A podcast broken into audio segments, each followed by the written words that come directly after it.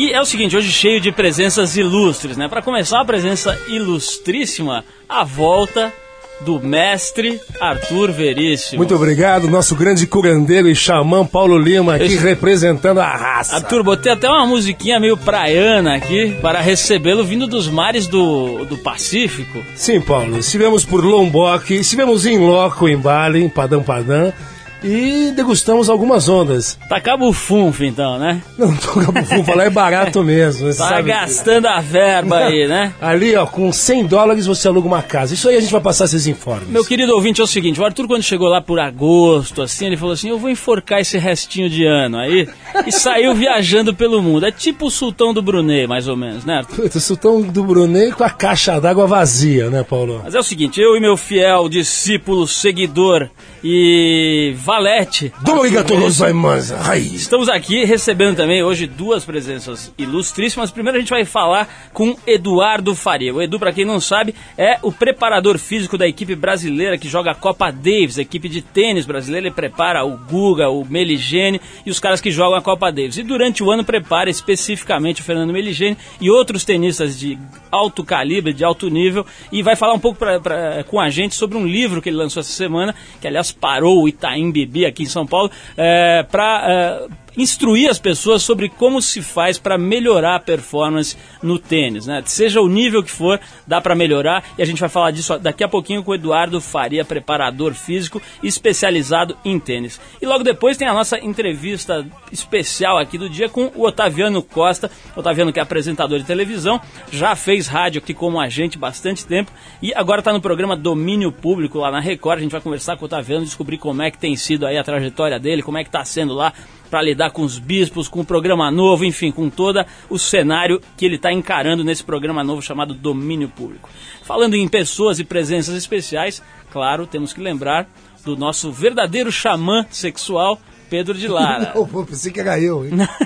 Arthur, aliás, como é que Xamã foi? sexual, poxa. Do ponto de vista sexual, sua viagem foi boa, Arthur? Paulo, agora eu posso, sem sombra de dúvidas, o título Sex Machine. O cara é exibido, bicho. Ele vem aqui, que ele conta de mentira, qualquer dia o nariz não cabe. Não, não, Paulo, estúdio. sinceramente, agora eu tava conversando aqui no backstage aqui com o Edu.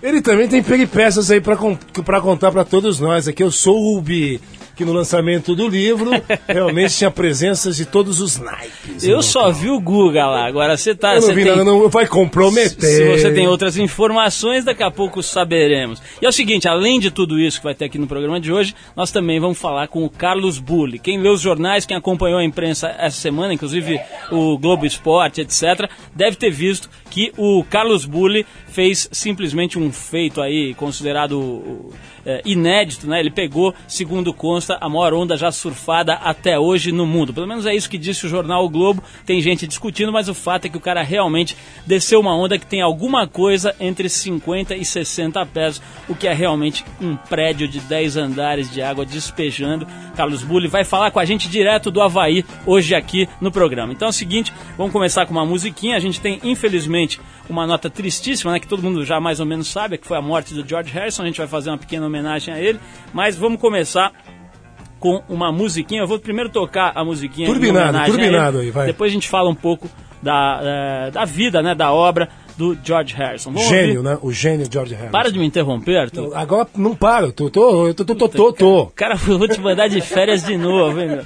tô, tô, tô. Cara, cara, além de tudo, ainda me interrompe e gagueja pra Eu, interromper. eu vou arrancar esse microfone, vou levar pra casa. Patrícia, tô levando, O hein? cara quer falar, meu. Ele chegou, agora tá cheio de gás. Bom, vamos ouvir aqui o Savoy Trophy, que é uma homenagem do Trip para um dos mais importantes expoentes da música nos últimos 50 anos, que é o ex-Beatle George Harrison. É daquele álbum branco dos Beatles que o pessoal que gosta do som deles certamente conhece. Vamos ouvir esse som e a gente volta com a nossa carga de conteúdo aqui no programa. É show.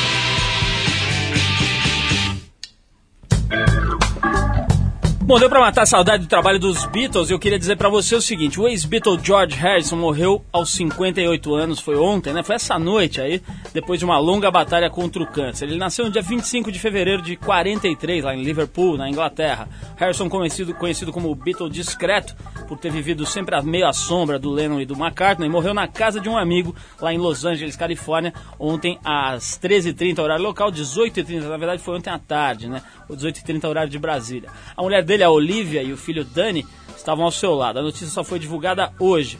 O amigo da família há vários anos, Gavin De Becker, disse que ele morreu com um pensamento na cabeça: amem-se uns aos outros. McCartney disse ter ficado arrasado com a notícia da morte. Ele era um cara adorável e um homem muito corajoso. Tinha um senso maravilhoso. Paul McCartney, né? A gente tá falando, o depoimento é dele. Tinha um senso maravilhoso de humor e eh, eu considerava o meu irmão mais novo, na verdade, disse o Paul McCartney do lado de fora da sua casa lá em Londres. Ele deixa essa declaração lá de Londres, capital da Inglaterra. George Harrison, que entre seus vários sucessos compôs All Things Must Pass, revelou pela primeira vez em 98 que lutava contra um câncer de garganta. O cantor descobriu a doença em 97, depois de perceber um caroço no pescoço. Isso lembra a gente de que qualquer coisa pode acontecer, disse naquela época o músico cuja vida se viu também bastante ameaçada quando um intruso o esfaqueou dentro da sua casa na Inglaterra em 99. Aí então a nossa homenagem ao George Harrison, que infelizmente morreu. Outro dia a gente falou aqui no meio do programa, né? Tinha uma notícia aí meio, na época, é, uma notícia falsa, né? Não confirmada. E hoje, infelizmente, a gente dá a notícia confirmada da morte do George Harrison. Bom, mas vamos falar de coisa legal. Aqui a gente está recebendo, como eu disse no começo do programa, a presença do Eduardo Faria. O Edu tem 38 anos, é surfista, formou-se em Educação Física em 83 e começou a dar aulas é, no Centro Paulista de Tênis, onde ele trabalhava com preparação física para tenistas. Hoje ele dá treinamento pessoal para tenistas como Fernando Meligeni, Flávio Sareta, é Sareta, né? Sareta. E para o Alexandre Simoni. Ele condiciona a nata do tênis nacional, inclusive a equipe brasileira, como eu falei aqui, que eh, participa da Copa Davis, uma das provas mais importantes do tênis mundial, pelo menos em equipes, aquele confronto entre países. Né? Ele é treinador eh, e preparador físico e está lançando o seu primeiro livro, que se chama Tênis e Saúde, Guia Básico de Condicionamento Físico. Edu, parabéns pelo teu livro, obrigado pela tua presença. Eu quero começar te perguntando o seguinte. Dá trabalho treinar um cara como o Guga e o Meligeni? Quer dizer, se a gente vê as, as entrevistas na televisão, vê que os caras zoam, né? Os caras jogam o entrevistador. Outro dia jogaram lá o, o, o Dácio, né, do Sport TV na água, no meio da entrevista. Jogaram um balde de água. No, o cara entrevistando, o Guga, o Guga joga um balde de água na cabeça do entrevistador. Quer dizer, os caras na hora da disciplina, na hora de, de executar aquela parte doída do treinamento e tal eles zoam com, um, com, uns com os outros, com você? Como é que é? Ou tem, rola seriedade nessa hora? Não, eles, eles- logicamente eles, eles fazem um clima legal, né? Eles mandam um clima legal, mas eles são muito responsáveis. Que nem o Guga, como o Fernando, quer dizer, pra você chegar onde eles chegaram, tem que ser muito responsáveis. Então, quando a coisa é séria, você não precisa mandar aquecer, você não dá fazer nada. Mas existe a brincadeira, existe todo aquele joga água, faz aquilo, mas na hora do, do treino, inclusive no treino de quadra, quando tá o Fernando, tá o Google, tá os profissionais entre 100 do mundo, não existe brincadeira, não existe troca, não existe nada. Os caras, existe o que? A qualidade do treino. O cara entra, faz duas horas de treino forte, aí depois vai brincar. Mas na hora de treino a coisa é séria. Como é que é a, a principal diferença entre o Guga e o Meligeni no, no aspecto da personalidade? Dos dois são, os dois são brincalhões, é mais quieto. O Guga tem aquela coisa extrovertida, mas tem um lado meio quietão, meio na dele, né? Isso não sei se é concentração. Qual a principal diferença entre os dois? É, O Fernando é um cara expansivo, né? Ele é um cara expansivo, um cara alegre, quer dizer, ele, ele consegue se expressar melhor. O Guga é um cara mais fechado, mas na verdade é um brincalhão também. Mas ele tem uma característica mais fechada, é um- tem uma personalidade mais fechada. Edu, sobre contusão, tava vendo no teu livro, né, que tem lá muita é, a menção à, à questão da contusão é muito recorrente, muito frequente, né? É, que que, o, que que o cara que começa a jogar tênis, com o que o cara que começa a jogar tênis tem que se preocupar mais para não se machucar, para não rapidinho desanimar e largar o negócio? É, O cara que começa a praticar tênis, ele tem que ver o seguinte, que o tênis ele não é como uma corrida, que tem um começo, meio e fim, e você pode dosar a intensidade dessa corrida. O tênis é uma coisa imprevisível. Se você está jogando contra um confronto com um cara, se o cara te der uma curta, você vai correr lá e vai pegar a bola. Então, quer dizer, o tênis ele te faz chegar sempre no seu limite, sempre ao 100%. E isso que o tenista tem que ter em, em- mente, que quando você atinge o seu limite, você precisa se preparar para esse limite. Mesmo o cara que joga no fim de semana, ele precisa se preparar. Então a melhor maneira dele se preparar e evitar as contusões é ele manter o corpo forte e flexível. Pois é, você falando isso, a gente lembra da figura do Guga e do Meligeni, são caras muito magros, né? E eu me lembro daquele jogador do Marrocos, não sei exatamente o nome, A Caran, é, Carinha Lame. que é forte, né? Quer dizer, por que, que os jogadores brasileiros são tão magros? Faz sentido? É melhor ou não tem nada a ver? Não, não tem nada a ver. Cada um tem uma constituição. Né? Como se você pegar o Sampras, ele não é tão forte assim. Quer dizer, você pega o Agassi, ele é um cara forte. Cada um tem o seu biotipo. Mas o volume muscular não significa que ele... O volume muscular não significa que ele seja forte. Se você pegar um fisiculturista, logicamente ele não vai bater na bola como bate o Guga. É uma questão de mecânica de movimento e de, enfim, de força, de empregar a força na bola. Então isso não quer dizer com massa muscular, não tem nada a ver. Como se você pegar um, um fisiculturista e botar para ele atravessar a arrebentação, ele não vai conseguir atravessar a arrebentação. O Arthur já tá sentindo. Arthur, você como um importante jogador de De badminton, badminton, isso que eu queria saber. um dos melhores jogadores da Vila Ipojuca. Não, fui vice-campeão brasileiro. Se coloca, Oh, só tinha dois na época, né? Não, nada disso. Tínhamos dois atletas, nada ele foi vice-campeão. Fui perder para um colega gaúcho. O, o Edu, é- é a relação que existe entre o squash, o badminton e o tênis. Existe uma correlação nisso ou não? Aí são fontes energéticas diferentes, né? Quer dizer, o squash ele exige uma outra, uma outra fonte energética, quer dizer, ele, ele, ele sobrecarrega muito as articulações. O squash é um esporte forte, né? Quer dizer, existe uma relação pela raquete. É considerado um dos esportes mais intensos, mais fortes no, no- O squash. o squash. É, ele é considerado, ele é considerado. E, e- e muita gente tem problema de joelho, enfim, tem mui- o, o público do tênis, do squash, ele não tem, ele usa o, o tênis ou o squash como uma primeira atividade física. Agora, tipo um esporte que o Paulo Lima adora é, é praticar, o nado sincronizado, como é que é a atividade? Para, Arthur. Ô, ô, Edu, vou- vamos, me deixar, tá vamos deixar esse rapaz aqui de lado um pouco. E é o seguinte, eu tô com uma surpresinha aí pra você. A gente tá recebendo hoje por telefone é, o Fernando Meligeni, um dos melhores tenistas do Brasil, um dos melhores do mundo, aliás. Meligeni, tá me ouvindo aí? Eu tô, Paulão, tudo bem, brother? Beleza, e você? Olha só, eu queria saber de você, eu queria te perguntar. Primeiro, obrigado por você estar participando aí do programa. Agora eu queria te perguntar o seguinte: o Edu é muito chato como preparador físico, é um cara irri- irritante, que enche o saco, tem hora que você dá vontade de você mandar ele embora. Como é que é? Olha, primeiro, boa noite, obrigado pela, pela oportunidade de estar participando com vocês. É muito legal estar tá, participando, né, ser um pouquinho parte desse projeto do Edu, né, de, de, desse primeiro livro dele, acho que ele merecia mesmo esse, esse espaço que ele está conseguindo agora. Olha, o Edu, simplificando um pouquinho, sendo curto do que quem é o Edu para os nossos queridos ouvintes, calma Edu, não vou falar nada de mal. É, é uma super pessoa, eu tive uma sorte gigante de ter há três anos contratado o Edu para trabalhar comigo. Realmente é, alguém me iluminou no dia que trouxe ele para o nosso time, porque além de ser um excelente profissional, como ele sempre mostrou, e eu acho que a melhor demonstração que eu dou de, de quanto é todo mundo me elogiando o meu lado físico, né? E principalmente é o caráter dele, é a pessoa que ele é, a pessoa divertida. Estamos com problema aí no celular. Meligeni, tá ouvindo ainda não? Vamos tentar ligar de novo, mas pô, já com esse elogio aí, pelo menos a série de abdominal você vai dispensar ele amanhã, né? O cara rasgou uma seda, aí daqui a pouco a gente tenta falar com ele de novo. Edu, o, eu, eu falei agora da, da contusão. Quero saber o seguinte, para o cara que tá afim de começar a jogar tênis, tem que fazer aquela história de avaliação física ou é um esporte que dá para chegar lá e já sair jogando? Eu acho que para quem está parado há mais de seis meses, ele tem que fazer uma avaliação até, até para deixar ele mais seguro para poder realizar o esporte.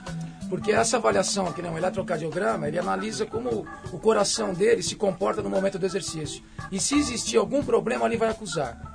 né? Então é, é no momento do limite dele é que vai acusar um problema. Se o cara fizer e não tiver nada, ele vai estar mais seguro para correr atrás da bola. Arthur, você como praticante de badminton em convés de navios ao redor do mundo, teria mais alguma curiosidade? Não, não? não, eu queria só complementar aqui com o Edu, que realmente eu sei de casos assim, de ruptura de ligamentos, então é tornozelo, joelho, é mais é, é- é os ligamentos de tornozelo ou joelho, Edu? Do que? assim? De tênis? Em tênis, isso. Tênis. Ah, o tênis, a, a contusão maior que tem é ombro. Ombro e joelho são as, as mais, são a que mais tem, né? Geralmente, nesse nível do 100 do mundo, o local mais frequentado, mais frequentado dos jogadores é na sala de fisioterapia. Olha só, conseguimos resgatar a ligação. Meligene tá, tá escutando aí? Tô, tô aqui escutando, realmente deu, deu pra nem sei onde eu, até onde eu Cê- não, falei gente- do Edu, porque no Ó. meio eu acabei ficando sem, sem fala aí. Ó, deu pra ouvir todo, deu pra ouvir todos os seus elogios. Na verdade, você devia estar querendo se liberar da série de abdominal amanhã, né? Porque o que você Não, elogiou, não, cara. é, mas acho que é legal, né? Todo preparador físico ele tem um tem um senhor aprimorado, né? Porque realmente é, é, são trabalho, acho que o trabalho mais duro que a gente faz no circuito, como ele estava falando agora aí, que a gente vive dentro de uma sala de, de fisioterapia, é por causa do, do, do, do- do excesso de esforço que a gente faz, né? Tá horas dentro da quadra, horas com ele aí batalhando. E se a gente não tiver um pouco de alegria, uma pessoa super divertida do lado, com treinamento dinâmico, fica difícil de você conseguir se concentrar e ficar seis horas, cinco horas por dia fazendo um esforço físico, né? Eligene, queria te agradecer muito a tua participação aqui no programa. Eu gostei de ver as tuas fotos ali fazendo aquelas séries. Agora, uma coisa que eu queria te perguntar é o seguinte.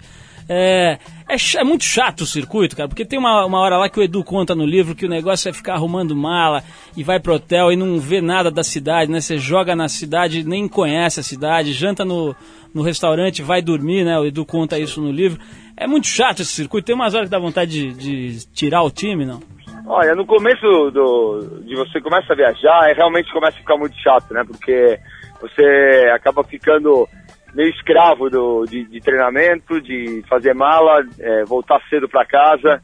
Mas com o tempo a gente soube, eu acho que esses, esses anos vem, vem conseguido, a gente conseguiu achar um meio termo, né? Se divertir, estar com gente legal, é, tentar fazer várias amizades dentro do não vou te falar que é um, é um mil maravilhas, mas é a nossa profissão.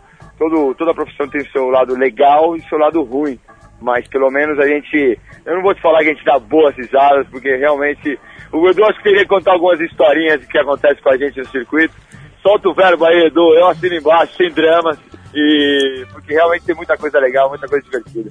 Legal, Fernando Meligeni, obrigado pela tua participação. É, boa sorte no teu programa na, na TV, né, na MTV, que você vai, vai começar logo mais. E a gente vai finalizando aqui a entrevista com o Edu. Edu, queria te perguntar, para terminar, o seguinte: como é que é dedicar mais de 20 anos a uma profissão tão, tão pouco valorizada ainda no Brasil, que é a educação e especificamente a educação física? Olha, é uma, é uma coisa difícil, né? Quer dizer, se eu não tivesse o apoio dos meus pais, na verdade, eu não conseguiria chegar onde eu estou, né? Porque, na verdade, todo professor é um, é um idealista. Então, geralmente você tem aquele ideal de fazer alguma coisa e a grana não vem muito durante o tempo. Então, é importante que você acredite no seu objetivo e toque em frente. Mas é uma profissão dura para quem está começando, achar que não é um mil maravilhas, né? Que geralmente o cara entra com 18, 19 anos, a menininha entra, tá gostosinha tal, tudo é bacana. Mas é quando começa a chegar nos 28, 29, a casa começa a cair e tal, e ela já não é aquela gostosa, aí começa, né? E aí O tem que desespero, é, né? o desespero. Aí ela tem que partir para os estudos, tem que, tem que estudar, tem que fazer uma pós, um mestrado, enfim, tem que seguir uma carreira catedrática, no caso. Isso aí é duro. O Colan já não garante Já não mais, garante. né? Então ela Tem vai que estudar arte um pouco, né?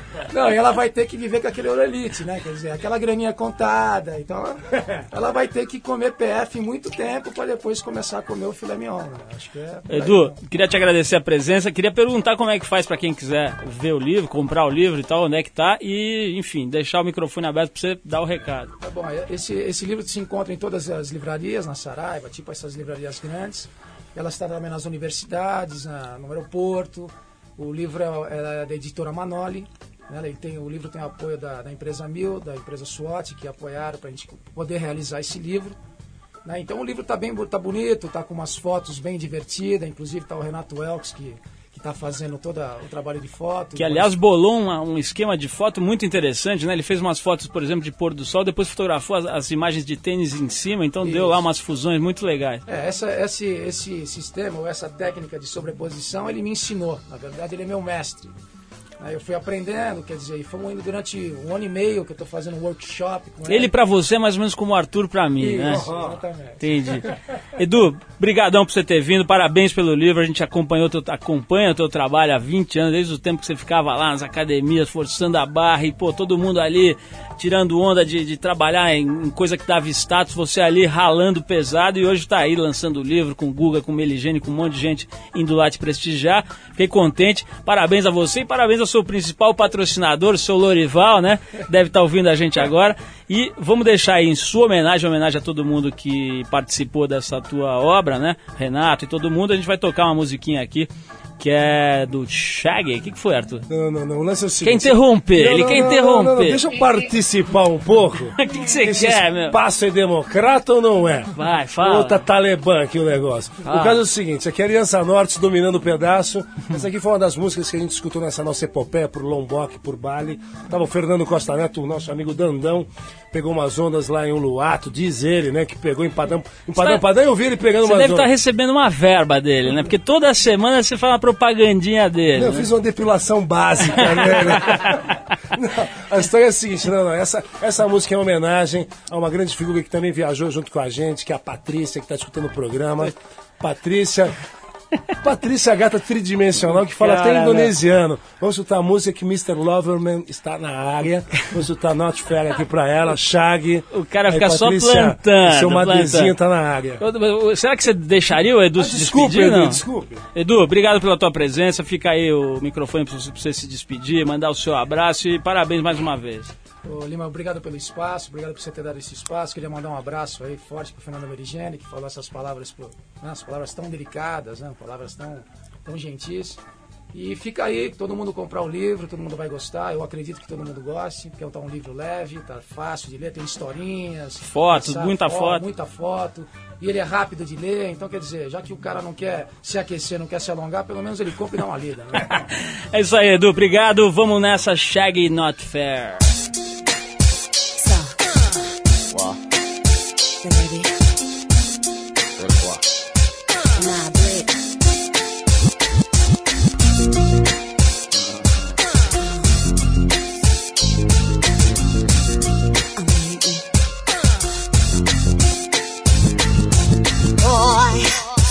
what have you done for me? I've been going down on you. You're not going down on me. That's just how rude boys play. I don't have to take you there. I can please you in other ways. Across the whole neighbors hear the sound. Mr. Lover Lovers in town. Carpet burns from being on the ground. Rudy about y'all moan and groan. Damn the phone. Don't Did I love some more? Champion pound for pound. I take you to the clouds without going downtown.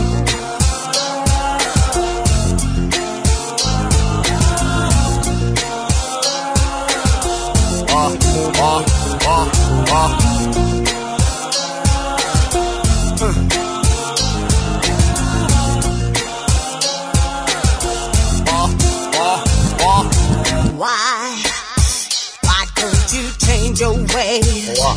Won't you open up your mind? We're living in modern days. Girl, I'm coming from the school where if you want the job done right, you gotta use the proper tools. You never been loved until you've been filled. Feel full of pleasure from the rude boy skill. Passion and ecstasy, you know the drill. Pull up your cup till your juice is spilled. Leave the door open just for the thrill. Now you're at the point where you can't keep still. Covered in sweat but feeling the chill. That's the effect of a lover man's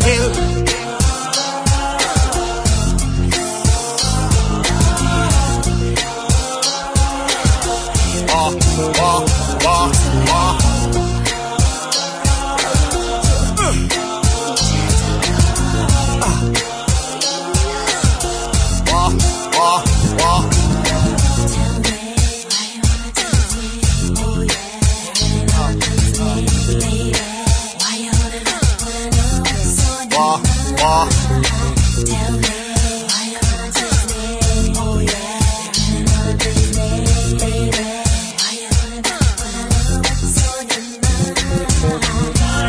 Across the hall, neighbors hear the sound.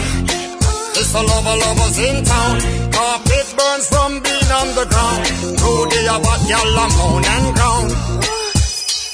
Damn the phone. Don't stop. Will I love some more? From girl lover, I'm the best phone for pound. I take you to the closet door, going downtown.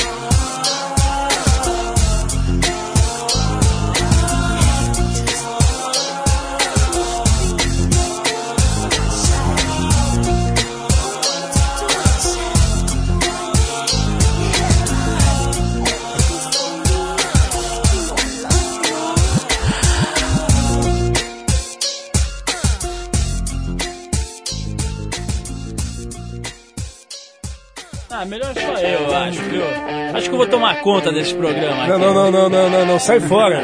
Arthur, olha só isso aqui, cara. Diga, Paulo. A Câmara Municipal de Esperantina, no Piauí, Hum, aprovou um projeto inusitado semana passada. estarei lá.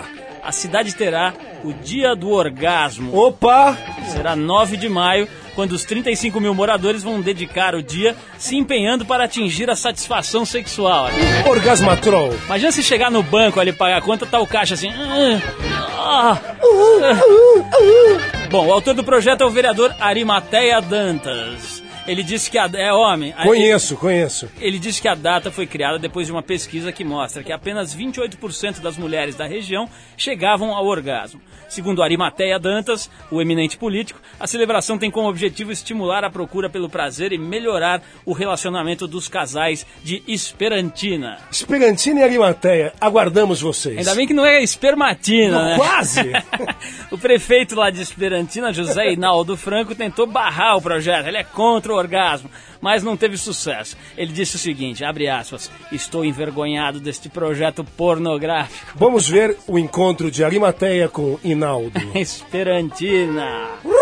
Olha só, Arthur, você sabe, né? Não sei se você lembra ainda, que você viajou mais de um mês, né? Inclusive vamos cortar o salário, mas Por é, favor. toda Esse sexta-feira, parco salário, É, toda sexta-feira seus vencimentos serão reduzidos. 100 míseros reais. Toda sexta-feira a nossa produção sai por aí, você sabe, né? E vai até um ponto de venda da Ox aqui em São Paulo para fazer uma pergunta sobre saúde e bem-estar. Se a pessoa que estiver por lá acerta, ela ganha na hora um super kit da Ox contendo os produtos maravilhosos lá da Ox, os cosméticos super bem feitos da Ox. Hoje a gente está lá na loja Aqui Tem. Nossa produção tá lá, Camila tá por lá. Camila, quem tá aí com você? Boa noite, Paulo. Hoje eu tô aqui na drogaria que tem, na rua Itinguçu, para falar com a Simone.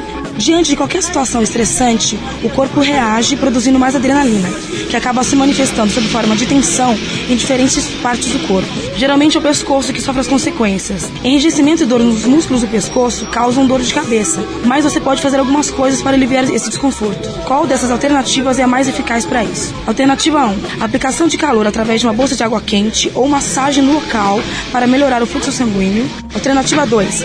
Utilização de roupas leves em algodão que não inibam a transpiração. Ou alternativa 3. Ingestão de alimentos com bastante açúcar, como chocolates e doces. Ah, eu acho que é a primeira. Parabéns, você acabou de ganhar um kit Ox.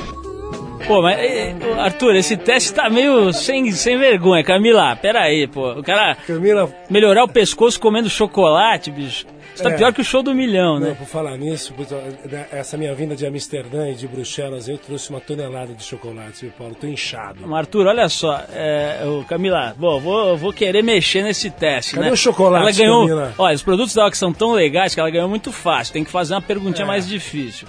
Eu tô de olho nesses produtos aí já pra mim. né? Arthur, para melhorar o seu pescoço, você corta as unhas do pé, bota um cachecol ou faz massagem? Faço massagem, né? Muito bem, ganhou o kit da mas... Arthur, é o seguinte, terça-feira agora, dia 27, comemorou-se no mundo todo o aniversário póstumo do mestre. Isso quer dizer o quê? Que ele, é a data que ele nasceu? É, né? Data que ele nasceu. Do mestre da guitarra Jimi Hendrix. Se ele tivesse vivo, ele estaria completando então 59 anos de vida. O nome dele, James Marshall Hendrix. É só um detalhe, dá pra perceber que desde o início do programa a gente tá utilizando como BG trilhas especiais da caixa do mestre Jimi Hendrix. Hum, sonoplasta. Au, au, au. Olha só, Jimi Hendrix é natural de Seattle, nos Estados Unidos. Ele morreu aos 27 anos apenas, vítima de uma pequena overdose de tranquilizantes misturados a destilados alcoólicos. Ele foi considerado, é considerado o maior guitarrista de todos os tempos e o seu som continua influenciando gente de tudo que é estilo musical. É, bom, vocês sabem, né? A gente abriu o programa aqui, o primeiro programa na- nessa volta nossa aqui, 89, foi aberto com a música do Jimi Hendrix. Ele é o nosso mentor musical aqui no programa e nada mais justo do que a gente fazer nossa humilde homenagem novamente, enquanto a gente prepara aqui a entrevista com o Otaviano Costa, que vai estar daqui a pouquinho ao vivo aqui com a gente. Que tá chegando, né, Paulo? Uma faixinha, Arthur, que você conhece um pouco, né? Porque só fica ouvindo techno. Daqui você está.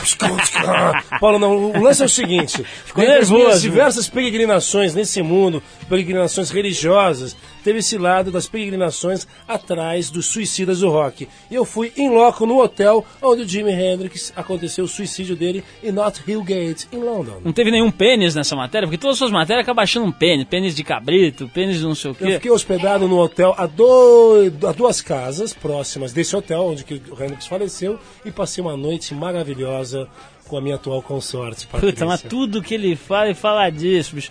Eu vou ter que suspender este rapaz. Au! All Along the Watchtower, Jimi Hendrix.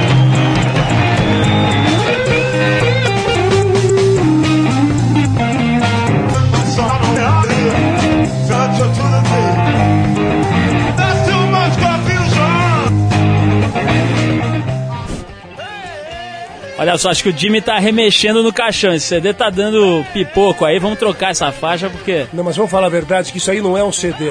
Eu trouxe um vinil velho lá do meu sarcófago, Paulo, e causou esse problema. Arthur, acho que você tá é, fazendo remix do Jimmy aí escondido, né? Eu tô fazendo remix do meu fígado, do rim, do pâncreas. então vamos escutar Jimi Hendrix mesmo de verdade. Do aguardando do, do, é do bom. Do bom pro menino. É classe A mesmo, é da lata. É então boa, é boa.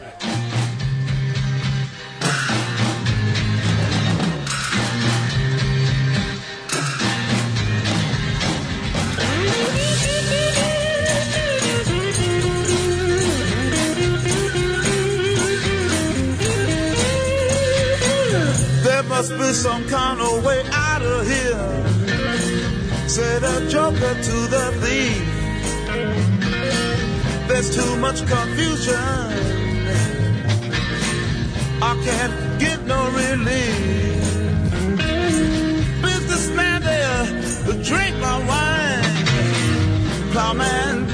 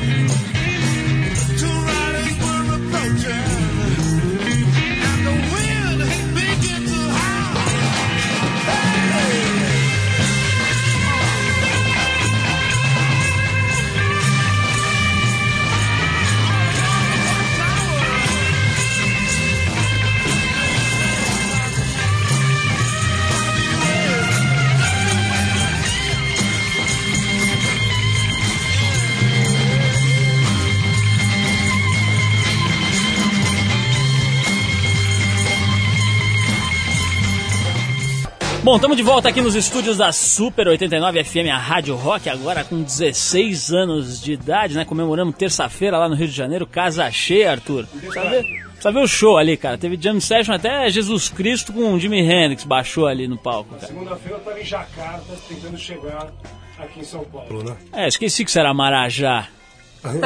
Sultão do Brunei.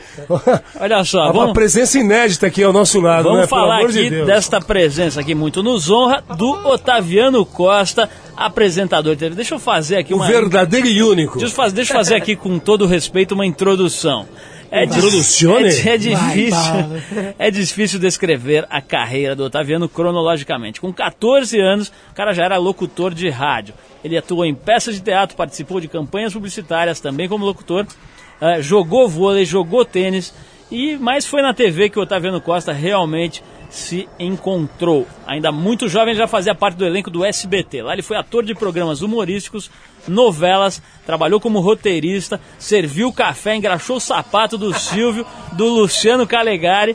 Depois ele foi lá, bateu na porta da MTV, virou VJ, foi repórter do Faustão e finalmente apresentador quando ele substituiu o Luciano Huck no comando do programa H lá na TV Bandeirantes. Depois de algumas reformas passou a se chamar Super Positivo e recentemente ele saiu lá da Bandeirantes e foi contratado pela Record, onde hoje comanda o programa Domínio Público, um programa que segundo ele mesmo tem a sua cara. Otaviano, boa noite, obrigado Ô, boa por você noite, ter Paulão. vindo. Obrigado também, cara. E é o seguinte, eu quero começar perguntando o seguinte. Você foi mesmo bater na porta lá do SBT pra pedir emprego ou isso aí é aquelas lendas que prepara no release A pra ficar lenda, bem lenda, na né? entrevista? Ó, bater na porta, bati, mas não foi do SBT, foram em duas empresas. Aqui na outra, na rádio emissora na Jovem Pan aqui, e foi a primeira e depois MTV. Foi na real, cara. Eu colei assim na porta. Eu era um moleque primeiro na rádio. Com 15 anos, eu morava na Joaquim Eugênio de Lima ali e tava esperando o ônibus ubanense. Você pra me pendurou levar. no tutinha ali, é isso? Fui na porta, o cara ficou me olhando e falou: Você é maluco? Fiquei 10, quase fiquei ali, fiquei uma- duas horas na porta e a menina achando que eu fosse pegar aquele adesivão pra colocar no carro. Tá aí na- ligado? Na bike. Aí eu falei: Não, não quero adesivo, eu quero trampar, eu quero. Eu quero o que, que você faz, cara? Eu falei: eu, eu, faço o que você quiser, eu quero trabalhar. Aí ela, então, não, se vira, não tem jeito. Aí eu falei, vou começar a imitar aqui na porta. Ela, para com isso. Eu falei, não, eu quero, deixa eu imitar. Aí, não, faz o que você quiser aí. Ela não acreditou que eu fosse fazer, cara. Comecei a imitar na porta, na porta, fiquei uma hora lá. Aí veio o Emílio Surita lá do fundo assim, olhou pra mim depois de uma hora. Você é louco? Eu falei, sou, e quero trabalhar. Aí ele falou, entra aí. Aí eu entrei. É nóis, É, já, não, já, já se reconheceu, né? Louco que trabalha é ele mesmo, é. Exatamente. Aí depois na MTV foi a mesma coisa. Eu saí do SBT, que eu tava fazendo uma gravação ali pra escolinha do Golias, e, SBT, e a MTV era do lado. Fui na porta do mesmo jeito, assim, falei, olha, quero trabalhar. Ela, tipo assim, olhou pra mim, você tá louco, meu? Tem uma fita aí? Eu falei, não, não tenho fita, não tem jeito. Como é que é ter a fita aí? fita aí, gostosa? Eu sou irmão do Zap. Aí eu, eu fiquei naquela, cara, de. Não, não, não tenho fita, cara. Deixa eu entrar aí pra trabalhar. Eu quero ser VJ, quero ser apresentador. Ah, já acabaram os testes, não tem mais jeito. Aí fiquei naquela, naquela, naquele embate psicológico com ela na portaria. Deixa eu entrar lá. Não, deixa eu entrar. Não, deixa eu entrar. Não. Aí eu falei, deixa eu. Me dá um telefone. Ela me deu um telefone do Zeca Camargo, aí eu peguei o telefone do Zeca, fui no, no outro lado, imediatamente na, no orelhão ali lá da frutaria, liguei pro Zeca e falou, alô, Zeca, me dá uma chance, cara, não tem jeito, me dá uma chance, dá uma chance, me convenci, voltei imediatamente na portaria, aí ela falou assim, o que, que você quer de novo, né? Falei, o Zeca tá me esperando. Para com isso, o Zeca tá me esperando. Aí ela pegou o telefone, né? Alô, Zeca, o Otaviano tá te esperando, cara. É verdade? Aí, tipo assim, olhando pra mim, o Zeca, é, pode subir. Ela não acreditou, aí consegui meu trampo, o teste, entrei e trabalhei na MTV, quase dois anos ali. Tá vendo? Vamos pular da MTV agora pra Bandeirantes. Eu me lembro de, de, de assistir lá o programa e ver que você tava meio constrangido ali, porque tinha 47 atrações, né? Tinham cinco gêmeos, tinha duas loiras, tinha uma, uma morena, tudo pelado. Quer dizer, chegou uma hora que o programa você tava constrangido. Amarrado, né, Paulo? É, amarrado é a palavra mais exata aqui. Eu acho que eu, a- a- eu fiquei naquela amarração. É, porque assim, eu respeito o que a casa queria pra dentro do programa, o que eles estavam achando, só que pra mim não tava ficando bom, não tava mais ficando assim, eu não tava mais à vontade. Então assim, nada contra as mulheres, ao contrário, viva as mulheres. Ô, Otaviano. É, viva demais. Só que assim, pra mim, Quer profissionalmente, dizer que por você os gêmeos podiam cair mortos. eu ficava zoando com eles. Os caras são gente boa, mas eu ficava brincando. Ó, sai fora, esses gêmeos não podem existir. Acabou o programa com os gêmeos, mas os caras são legal. Só que aí começou a rolar profissionalmente pra mim, começou a perder a cara que eu queria pro programa. A informação ficou sendo colocada um pouco de lado, mas enfim, respeito, saí fora. A Record tinha uma proposta muito interessante e aí fui tocando pau.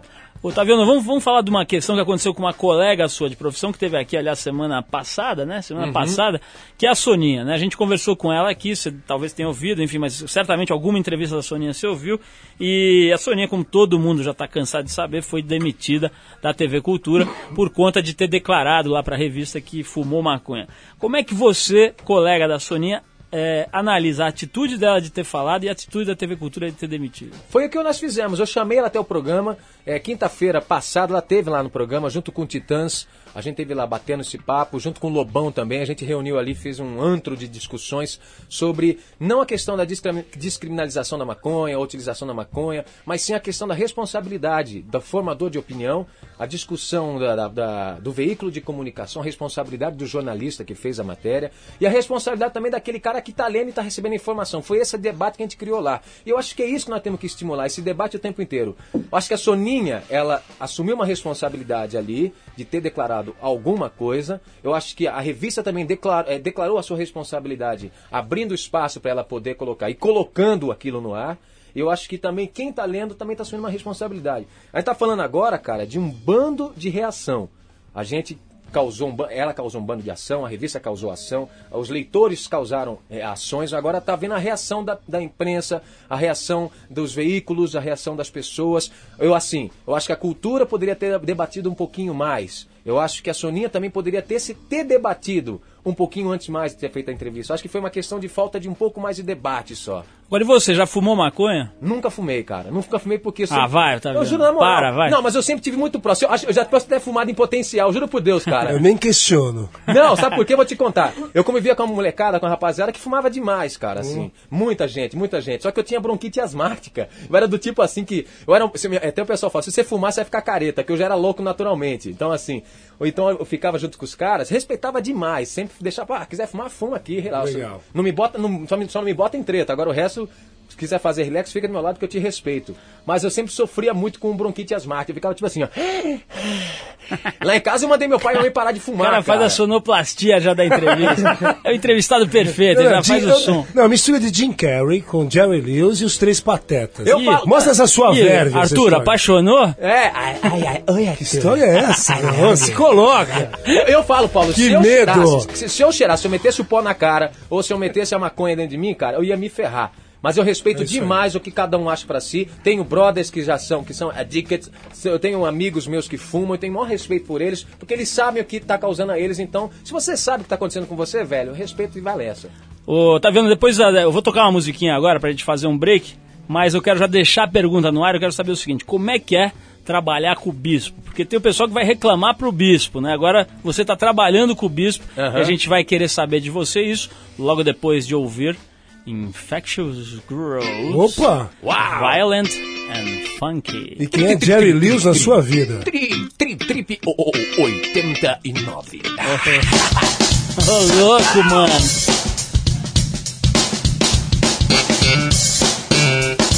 Won't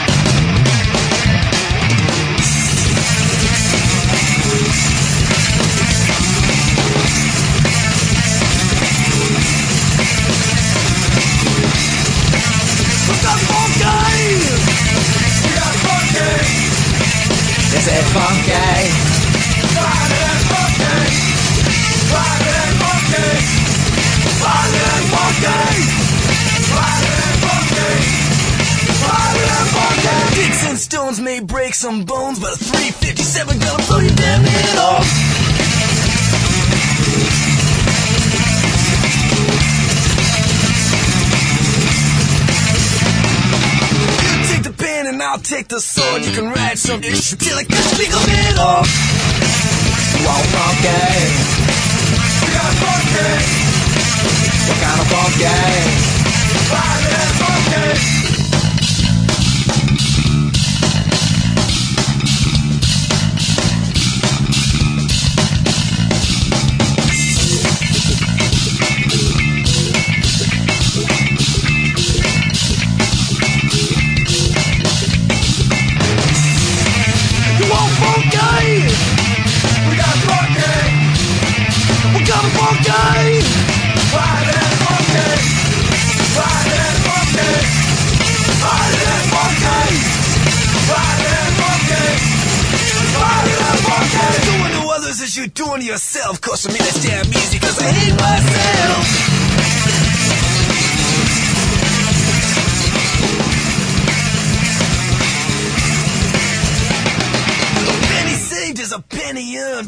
A stolen case of bigotry a hell of a lot stronger.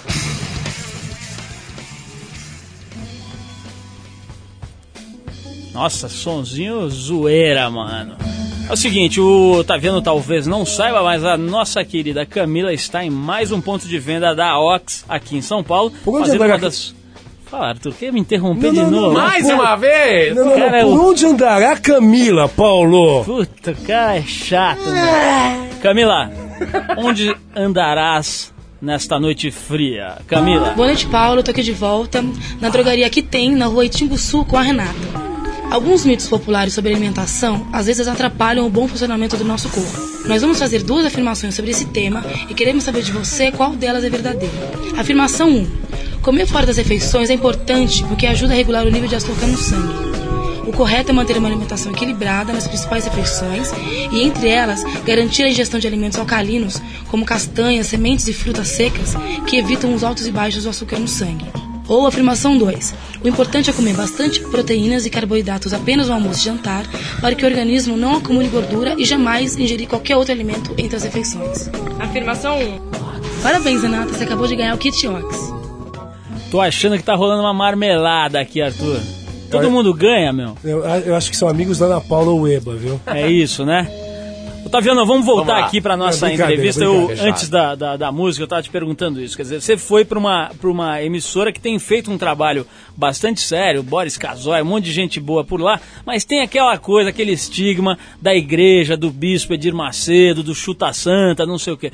Como é que você encarou, tá encarando, como é que tem sido a relação com a direção da emissora? Muito natural, cara, assim, muito profissional.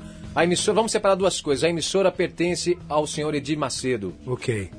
A, hoje, a emissora Rede Record é uma emissora profissional e artisticamente independente da igreja.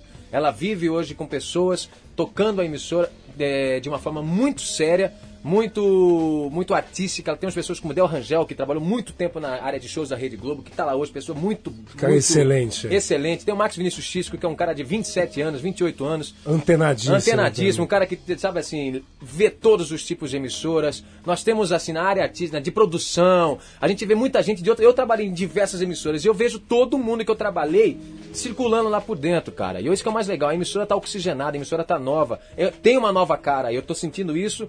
Tanto na conversa inicial, que me foi prometido muita liberdade, muito respeito, e eu tá sendo, tá sendo cumprido assim muito à risca mesmo. Tô muito feliz lá, cara. Muita pressão em cima do Ibope, Otaviano? Não, nenhuma, até porque a leitura é de construção. Porque assim, na Record, ninguém tem ainda, não tinha ainda essa, esse costume, esse hábito de ter um público jovem ali às 5, 6 horas da tarde. Então eles estão com essa paciência, até porque é uma ciência trazer esse público para lá. Então, calma que a gente vai trabalhar, eles estão com essa leitura.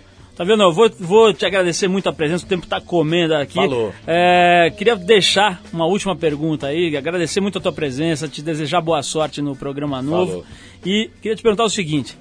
Onde você tá gastando a bufunfa? É, nós lemos, nós saber. lemos na Contigo aí que você tá ganhando uma verba gorda, Não, né? tá chegando quase ali nos calcanhares do ratinho, é Já verdade tá ou meio- não? já tá- Tá meio ratinho aí, Tá meio roedor já. Roedorzinho. Eu tenho descendência árabe, portanto eu não vou falando das meus trocos. Falou, mano? É, cadê o Massari? Cadê o Tá nos Massari? imóveis aí, ó. Massari, Massari, Massari. Eu quero saber do kibe e da esfirra. Olha, eu te digo uma coisa, prima. Arthur Beríssimo, ah, meu dinheiro tá guardado onde ninguém sabe, ah? grande, grande. Tá vendo? Obrigadão. Boa sorte aí no, no programa. Manda um abração pra todo mundo lá da Record. A gente vai estar fiscalizando ali pra ver se os caras não vão pegar no seu pé. Firmeza. Daqui, daqui duas semanas já começa. O rapaz não está dando o ibope desejado, então vai seguir para novos desafios profissionais. Não, mas fiquem tranquilos. Eu tô, eu tô, eu acho que assim, tá uma linha de respeito muito legal, Legal. lá. E é legal saber que vocês estão ligados, porque esse é o compromisso de quem tá vendo e de quem tá criando uma coisa boa na TV. Cobrar. A gente é ombudsman. É isso aí. Ombundas, mesmo. Obrigado, Otaviano Valeu, Costa. Paulão. Valeu. Arthur. Tchau. Vamos nessa. Olha só, Arthur, você que agora se tornou surfista, tendo praticado a arte do esporte originário nas águas do Peru e desenvolvido nas Peru? águas da Havaiana, é. Não, Havaianas não, tem Bali, cara. Esporte do Peru. Calma, tô te introduzindo. E eu, é. eu quero te lembrar, Perfeito. você que agora é um surfista amador, Em breve profissional. Que daqui né? a pouco nós vamos estar falando com o Carlos Bulli lá no Havaí. O cara pegou uma onda de sei lá quantos pés lá, 50, 60, sei lá, estão falando realmente uma onda absurda. Foi capa do Jornal Globo essa semana. A gente vai ligar pro cara daqui a pouquinho. Enquanto isso, quero lhe dizer o seguinte: Dig. o site da Cripo, uma polêmica organização Como? nazista espanhola baseada Cripo. na. Para de me interromper, meu. Não, esse nome não pode ser soletrado aqui, né? Cripo. Puta, Cara, eu vou parar de fazer o programa, eu vou pedir demissão.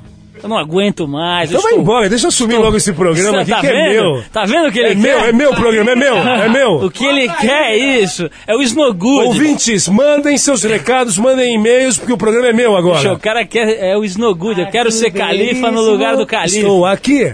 Aliás, quero mandar um beijo pra Mariana, minha querida afilhada filha do califa. Já que eu falei no califa, mandar um beijinho pra ela. Mas deixa eu falar a notícia aqui. Ok, ok. O site da Cripo, uma polêmica organização nazista espanhola baseada na cidade de Zaragoza, oferecia um serviço nada usual: surras em domicílio. Quem quisesse ver um desafeto espancado tinha apenas que enviar um e-mail com o nome e o endereço do destinatário. Caso o pedido fosse considerado adequado pela turma de skinheads que avaliava os pedidos, ela iria delicadamente até a residência da pessoa indicada e quebraria-lhe a cara. Deixaria, deixaria o cara no chão, tipo recruta zero, depois que apanha do tainha. Sabe aquele montinho de lixo? Bom, eh, a notícia saiu na edição do dia 23 de novembro do jornal El Mundo. De acordo com o diário, a lista de espancamentos da Cripo tinha cerca de 20 nomes, entre jornalistas, políticos, membros da ONG Esquerda Unida e dirigentes de organizações ecológicas. O El Mundo, no entanto, não confirma se algum dos candidatos chegou a receber a porrada na cara. Após a notícia ter saído no jornal espanhol, a Cripo retirou do site o anúncio do serviço que dizia o seguinte: você tem um vizinho, um colega de trabalho ou de escola que se veste de maneira estranha, que pinta o cabelo, que usa broches e roupas com símbolos do ETA ou da anarquia e que fica falando de igualdade, comunismo e de ideias libertinas? Quer que lhe demos um bom susto? Nossa. Então não hesite em nos enviar o endereço dele. Olha isso. Arthur. Cabuloso. Imagina se esse site fosse aqui, bicho. O que ia ter de nego mandando e-mail, né? Essa, história realmente é escabrosa. Eu, inclusive, mandaria um e-mail com o seu endereço. Pode mandar agora que eu cobro todo mundo de porrada. Ah, Alexandre Frota. Não, rinoceronte de sunga. Olha só, Arthur. Você que é um surfista amador, preste muita atenção. Muito agora. bem, muito bem, muito bem. A temporada mal começou e o dia 21 de novembro de 2001 já está entrando para a história do surf de ondas grandes. As ondas de até 100 pés foram vistas na temida bancada de Mavericks, na Califórnia. Só para dar uma ideia, meu amigo, mais ou menos um metro tem 3 pés. Portanto, estamos falando aí de ondas de 30 metros ou algo parecido. Isso na bancada, que é um, ah, em Mavericks, que é um, um- um surf spot, né? um lugar para pegar onda lá no outside, numa praia da Califórnia. Ao que parece, algumas ondas entre 60 e 70 pés foram surfadas de verdade. Essa foi a primeira sessão de tow-in da temporada e já está seguramente entre as maiores de todos os tempos. A polêmica já está estabelecida porque tem muita gente falando que o surfista brasileiro Carlos Bulli bateu o recorde da história no esporte, ao descer uma onda que muita gente está falando aí, avaliando como tendo 30 metros. Quem fez essa afirma- afirmação, aliás, foi o jornal o Globo em matéria de capa na edição de quarta-feira, agora dia 28. Quem lê o título e vê a foto pode até questionar. A onda, apesar de fantasmagórica, é talvez seja comparável a algumas outras surfadas por outros atletas que poderiam reivindicar o mesmo título. O Carlos Bulli surfou uma onda impressionantemente grande, assustadora e cabulosa. Ele e seu companheiro Heraldo Gueiro saíram do Havaí, onde para os padrões dos Big Riders as ondas estavam meio pequenas, e quando eles souberam que uma ondulação estava entrando na costa americana. No tow-in, as duplas se revezam eh, entre prancha e jet ski, a jet ski que reboca o surfista para a onda. Bom, a previsão era de uma ondulação entrando nos Estados Unidos com cerca de 30 a 40 pés, uma ondulação oceânica, com intervalo de 20 segundos entre as ondas, o que tornava essa ondulação muito especial. Geralmente o espaço entre as ondas num swell grande gira em torno de 17 segundos, e quanto maior o intervalo, maior o volume de água que despeja. Previsão confirmada, valeu o esforço da viagem. Eles surfaram as maiores ondas da vida, foram os últimos a saírem da água, foram considerados os melhores, a per- melhor performance, sobreviveram, logicamente, e entraram para a história. A mídia especializada americana não afirma quebra de recorde, mas destaca muito o desempenho dos brasileiros, o que a gente sabe que já é muita coisa vindo dos americanos que só falam deles, né? Geralmente eles nem, nem mencionam a presença dos brasileiros. Bom, a gente está aqui com o Carlos Bulli na linha por telefone direto do Havaí. Bulli, boa noite, está ouvindo a gente legal aí? Perfeitamente. Pô, parece que o cara tá aqui na esquina. Legal, cara. Pô, tecnologia ajudando. Bulli, Pô, não dá pra fazer uma pergunta, eu queria fazer uma pergunta inteligente, mas vou fazer aquela pergunta de fã, cara. E, e mais óbvia do mundo.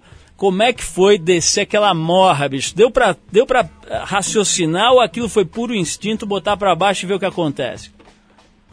Ah, o momento é muito intenso e passa tudo muito rápido, não dá nem pra pensar muito, né? Ô, Bully, Lembro de, de eu estar no canal com o Heraldo e falar pra ele, ó Heraldo, eu quero pegar uma dessa aí das grandes que tá vindo. Tem muita onda grande passando sozinha, é, me puxa na, na maior que vier, né? E veio essa onda lá atrás, ela estava muito dentro da bancada, tá? E foi uma onda realmente muito especial, muito intensa. O pior momento é você larga, largar corda mesmo, né? Você vem rebocado pelo jet ski e tem que largar a corda para surfar a onda. Ali é que você, né? Ali que você def- define a- a onda, né? Então foi, foi isso, foi muito rápido, foi muito intenso e graças a Deus deu tudo certo, né? Apesar da onda ter me pegado também depois e, e ter me dado os piores caldos da vida, é, no final das contas é, sobrevivemos e deu tudo certo. Pois é, depois daquele momento que aparece no jornal, que aparece nos sites, aí você caiu, né? A onda te deu uma pancada nas costas. Dá pra descrever esses segundos em que você fica ali naquela máquina de lavar roupa, dando volta na, na, na espuma ali? É, quanto maior a onda, mais forte a pancada que ela te dá, né? E aquela onda tinha uma força muito especial mesmo, né? Então foi como se eu tivesse sido assim atacado por várias pessoas, assim, me dando porrada de tudo que é lado, com uma velocidade muito grande e eu senti que eu não conseguia afundar, né? Eu acho que é por causa do, do colete que a gente que a gente usa também e quando eu bati na água parecia que a água era sólida, então eu saí capotando a milhão, cabeça para um lado, perna para o outro, braço para o outro e tomando porrada de tudo que é lado, passei um tempo debaixo d'água, mas consegui subir, né? Consegui subir e como a onda era muito grande, ela ela terminou já no canal. E eu acho que essa essa foi a grande vantagem de, sur, de ter surfado essa onda, porque se tivesse vindo outras ondas atrás, eu tivesse lá dentro da bancada, eu acho que talvez eu, eu não segurasse a onda, tá? Então foi uma pancada muito forte, mas foi uma onda só e o Heraldo estava lá para me resgatar. Eu tenho muito a agradecer a ele, né? Eu acho que o nosso trabalho de equipe tá, tá dando resultados. Ô, Bulê, não dá pra evitar a pergunta sobre a polêmica do tamanho da onda, né? Tem nego que falou aí em 70, 80 pés, tem, tem gente falando em 35, 40. Que cê, eh, enfim, a tua, você que estava lá e você que, enfim, vivenciou esse momento, conversou com todo mundo e, pô, mais por dentro do, do Big Surf impossível, acho que não tem ninguém no Brasil eh, nesse nível. Que tamanho tinha aquela onda, Bulê? Muito interessante isso que você está falando, é legal você ter puxado no assunto e o que eu acho melhor de tudo é que essa polêmica toda de da onda ter sido uma das maiores surfadas e comparada à onda do Mike Parsons partiu dos próprios especialistas aqui no esporte, né? Pessoas que têm um respaldo internacional, né? Pessoas que, que sabem o que está falando, né? Então, não foi eu, não foi o Heraldo que falamos que porque a gente tinha surfado as maiores ondas, né? Foram é, pessoas que entendem do assunto, né? E eles compararam a, a essa onda que eu surfei, a onda do Mike Parsons, e se questionaram se a onda poderia ser maior ou não, né? E realmente quem vê a foto fica impressionado, assim como eu fiquei impressionado, assim como as pessoas que estavam no mar ficaram impressionadas também, né? Então, é, isso é o mais legal de toda essa história, tá entendendo? Eu acho que a semana se passou e depois de uma semana foi que caiu a ficha para todo mundo, né? E a onda fala por si só, né? Quem vê a foto fica chocado. E eu, eu vi você falando aí no começo, a onda que saiu na capa do Globo não foi a onda, é, não foi a minha maior onda, tá? Foi apenas mais uma onda que eu surfei naquele dia. E a maior onda mesmo surfada, ela, ela tá no site, que é, que é o www.suel.com, e tá lá sendo comparada com a onda do, do Mike Parsons, né? Ou até maior do que a do Mike Parsons, né? Então, até hoje, a maior onda surfada é, é a dele, né? Agora existe essa dúvida e eu acho muito importante, cara, que, que isso aconteça, né? Que as pessoas julguem, cada um é, com seus parâmetros, tá? Comparem o tamanho do surfista. A, a boia no dia, como você falou, era uma boia muito especial. O swell era intenso. Os locais assumiram que foi o maior mar da história. Os jornais e a televisão local também falaram isso. Então, cara, eu acho que o gol tá feito, foi um gol bonito, foi um gol de placa. É, eu e o Heraldo estamos de parabéns, né? Junto com, com a Power Surf Team, que temos trabalhado durante vários anos aí, para justamente chegar numa hora dessa e estar preparado, né, para encarar. E o resto da polêmica é polêmica, cara. Polêmica vai rolar sempre, é, onde tem é, política envolvido, tá? Vai, vai ter polêmica. E é o que você falou também, Paulo. Se o pessoal aqui que nunca fala da gente, quando fala, fala mal, tá botando é, em dúvida né, se a onda do Mike Passos é maior ou não do que essa onda, isso já é um ótimo sinal. Eu acho que a gente aí no Brasil é que nós temos que nos unir, tá? E, e, e pô, e torcer para que seja isso mesmo, né? Vamos deixar o pessoal julgar, mas o mais importante é que essa onda já entrou para a história, né? E espero que, cara, a gente consiga realmente é, levar esse campeonato, né, da maior onda surfada esse ano. Agora, se isso não acontecer, tudo bem, tem, tem mais mar vindo aí, né? Tem mais onda vindo aí, né? A gente não vai deixar de surfar por causa disso, muito pelo contrário, a fissura nunca acaba. Independente do tamanho da onda, a gente vai estar sempre dentro d'água. Maravilha, Bulha. Queria te dar os parabéns pra você, pro Heraldo. Queria que você mandasse o meu abraço pro Romeu Bruno, passou aqui em São Paulo, não consegui falar com ele. Meus parabéns. A gente falou aqui hoje do Guga, por exemplo, falou do Meligene. É, eu tenho falado muito da Daniela Hipólito, a menina da ginástica olímpica. E eu quero falar também do Carlos Bulli, do, do Heraldo, da galera do, do, do, do Rodrigo Rezende, enfim, da galera que tem representado o Brasil, às vezes em esportes para os quais a mídia dá menos atenção. No caso da tua onda, felizmente, Jornal Globo, TV, um monte de gente já deu. A gente está aqui reforçando. É uma vitória para o Brasil, independente dos caras achar que tem 40, 42, 60, 70. Meus parabéns, Bully, para todos vocês. É, parabéns por esse tento aí pro esporte brasileiro. E é, eu vou me despedindo do Bully, de todo mundo, todos os ouvintes aqui, dizendo que, pô, pra quem ficou com inveja aí do Bully, dá pra tirar uma casquinha aqui esse fim de semana. Parece que as ondas vão dar uma ajudinha aqui pro sul, que anda meio caído aqui nessa época de pré-verão. Entrou um ciclone extratropical que vai passar bem em frente ao Rio Grande do Sul e deve provocar um swell de sudoeste com vento oeste que atingirá o litoral paulista no sábado. Então, se você vai descer, talvez no domingo aí o swell deva virar mais para sul, garantindo um pouco de onda de melhor qualidade. Elas devem variar em torno de meio a um metro, com os ventos abrandando no decorrer do período. A gente termina aqui mandando aquele abraço para Carlos Bulli, os parabéns e os nossos agradecimentos para todo mundo que está ouvindo a gente aí e para 89 que deixou a gente esticar um pouquinho o tempo aqui, que hoje deu uma estourada. Então, um abração para todos os nossos ouvintes, pro pessoal que tá ligadinho aí no Dial, o Otaviano, o Edu, ao Burle e também ao nosso Fininho, que ficou ligadão no nosso programa. Um abração para todo mundo aí. E para Mariana. Um beijão e até sexta-feira que vem, às nove da noite, com mais um Trip 89 na Super Rádio Rock. Até lá. Tchau.